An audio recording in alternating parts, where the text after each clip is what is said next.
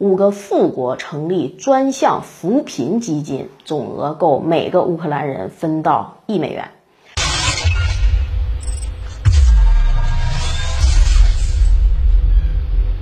大家好，欢迎收看《猎人说开讲》，我是马岩。英国驻乌克兰大使八月二十三日在社交媒体发文称，英国外交部欧洲和美洲事务司长温迪·莫尔顿夫人已经宣布，将组建名为“强大的乌克兰伙伴”的基金，筹集资金为俄乌冲突受害者提供援助，并改善乌克兰公共服务水平。英国、加拿大、瑞典、美国等国呢将加入该项目。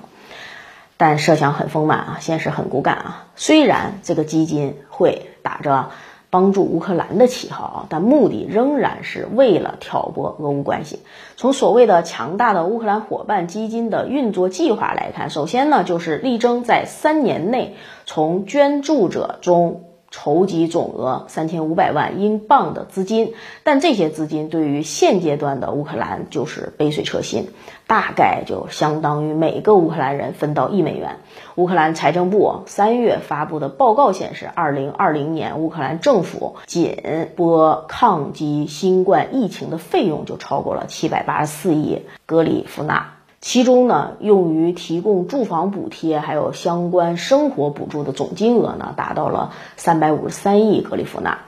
折合英镑是九点六六亿。如此一对比啊，基金筹集三千五百万英镑，对于乌克兰根本是起不到任何实质性帮助的。虽然按照温迪·莫尔顿的说法啊，这个基金主要是用于俄乌冲突受害者，但这不过是一个泛指，范围呢也非常宽泛。毕竟冲突已经持续了六七年时间了，涉及的人群呢也相对比较多了，因此这些基金远远是无法满足实际需求的。同时呢，需要注意的就是，虽然按照发布的信息，基金的资金主要是用来，呃，来源于捐助啊，但资金提供者不过是参与国。还有这个参与国政府五个国家参与这个项目，平均每个国家仅仅投资七百多万英镑，这样的投资额其实都是象征性的，根本没有什么现实意义，反而进一步凸显了美国等西方国家借机挑拨俄乌关系的企图。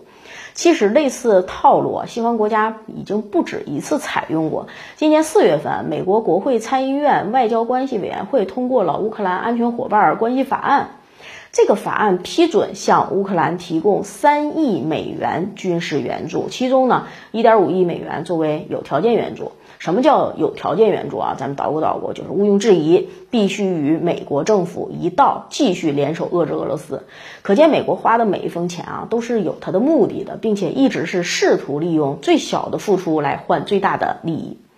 这还不算完啊，对于花出去的钱呢，美国政府还想方设法的从乌克兰手里再。赚回来。去年六月十七号，美国国务院曾经宣布向乌克兰出售十六艘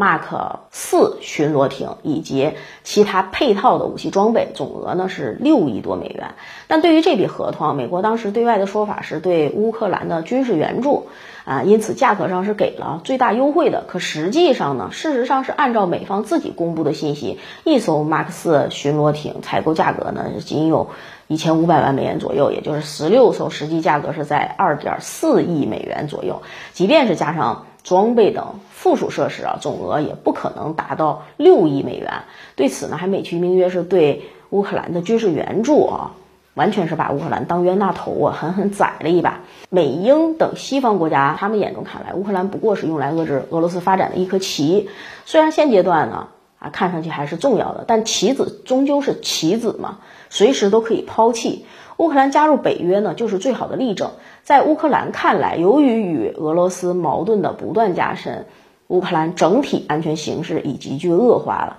尤其是克里米亚事件之后，乌克兰这种。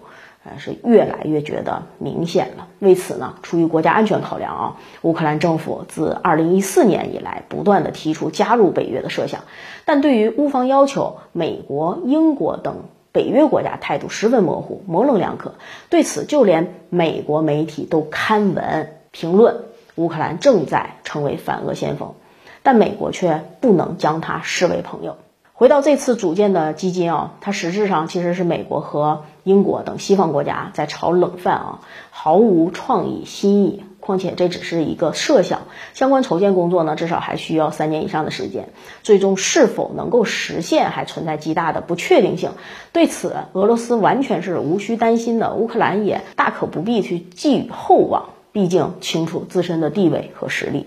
好，以上就是今天的节目的全部内容，感谢大家收看，喜欢我的可以关注一下我们账号，我们下期节目再见。